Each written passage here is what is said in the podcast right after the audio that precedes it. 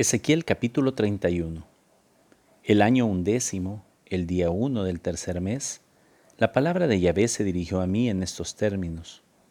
Hijo de hombre, di al faraón, rey de Egipto, y a la multitud de sus súbditos, ¿a quién compararte en tu grandeza? Mira, a un cedro del Líbano, de espléndido ramaje, de fronda de amplia sombra y de elevada talla entre las nubes despuntaba su copa. Las aguas lo hicieron crecer, el abismo lo hizo subir, derramado sus aguas en torno a su plantación, enviando sus acequias a todos los árboles del campo. Por eso en su tronco superaba en altura todos los árboles del campo. Sus ramas se multiplicaban, se alargaba su ramaje, por la abundancia de agua que le hacía crecer. En sus ramas andaban todos los pájaros del cielo. Bajo su fronda parían todas las bestias del campo, y a su sombra se sentaban naciones numerosas. Era hermoso en su grandeza, en su despliegue de ramaje, porque sus raíces se alargaban hacia aguas abundantes. No le igualaban los demás cedros en el jardín de Dios. Los cipreses no podían competir con su ramaje. Los plátanos no tenían ramas como las suyas. Ningún árbol en el jardín de Dios le igualaba en belleza. Yo le había embellecido con follaje abundante y le envidiaban todos los árboles del Edén, los del jardín de Dios. Pues bien, así dice el Señor Yahvé, por haber exagerado tu talla, levantando su copa por entre las nubes y haberse engreído su corazón de su altura, yo le he entregado en manos del conductor de las naciones, para que le trate conforme a su maldad le he desechado.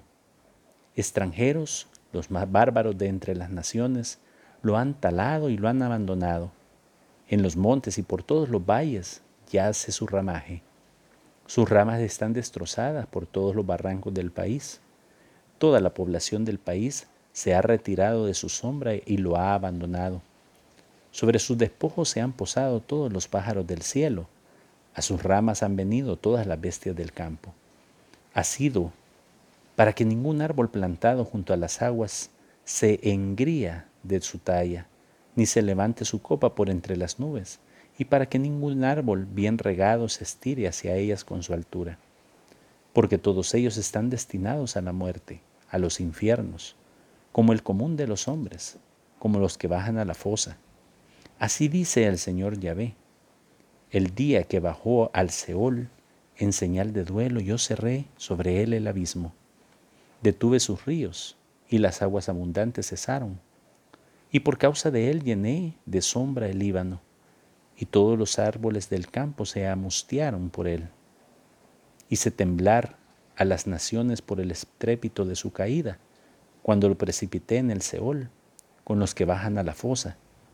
En los infiernos se consolaron todos los árboles del Edén, lo más selecto y el más bello Líbano, regados por todas las aguas. Y al mismo tiempo que él, bajaron al Seol, donde las víctimas de la espada, los que eran su brazo y moraban a su sombra en medio de las naciones. ¿A quién eras comparable en gloria y en grandeza entre los árboles del Edén?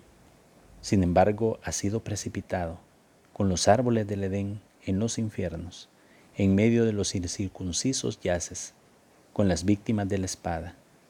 Ese es el faraón y toda su multitud. Oráculo del Señor Yahvé.